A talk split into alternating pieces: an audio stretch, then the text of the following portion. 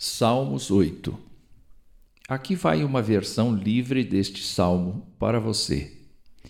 Ó Senhor, Deus eterno, nosso Senhor, como é grandioso e majestoso o teu nome, o mais importante e solene em toda a terra. Os céus e todos os que nele habitam glorificam tua majestade real grandiosa. Enquanto isso, aqui na terra, o Senhor manifesta tua glória e força pelo louvor das criancinhas de peito e dos pequeninos que creem em ti. Vences e calas os teus adversários, que lançam dúvidas e calúnias a respeito de tua majestade e grandeza, com o testemunho e louvor dos pequeninos e aparentemente fracos.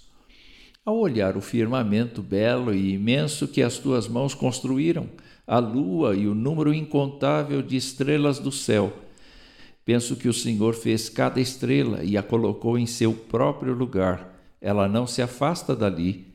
E me pergunto: qual a importância que um ser humano tem para ti?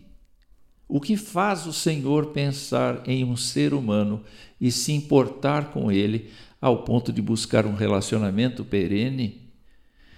Na verdade, o Senhor criou o ser humano à tua imagem e semelhança, e não fez isso com nenhum outro ser vivo.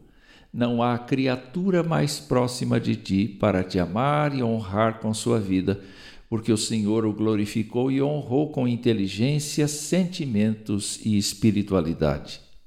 Tu lhe deste ordem para dominar a terra. Ordenou que ele administrasse a terra que criaste e a colocou sob seus pés. Os seres vivos da terra, do ar e do mar ficaram sob seu comando e cuidado. Nem mesmo os anjos receberam tal tarefa e poder para executá-la. Ó Senhor, Deus eterno, nosso Senhor, como é grandioso e majestoso teu nome, o mais importante e solene em toda a terra. Se olharmos para nós mesmos e à nossa volta, veremos que estamos distantes de ser essa pessoa integralmente. Somos fracos e falíveis, especialmente diante da grandeza e da santidade divinas. Mas, pela misericórdia de Deus, Jesus Cristo encarnou-se e, reconhecido como homem, foi essa pessoa do Salmo a quem Deus amou e entregou o destino da humanidade.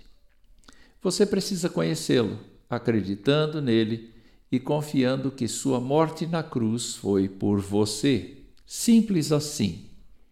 Entregue seu coração a ele como você está. Não precisa esperar fazer qualquer coisa que lhe pareça boa e digna aos olhos dele. Apenas entregue-se com confiança.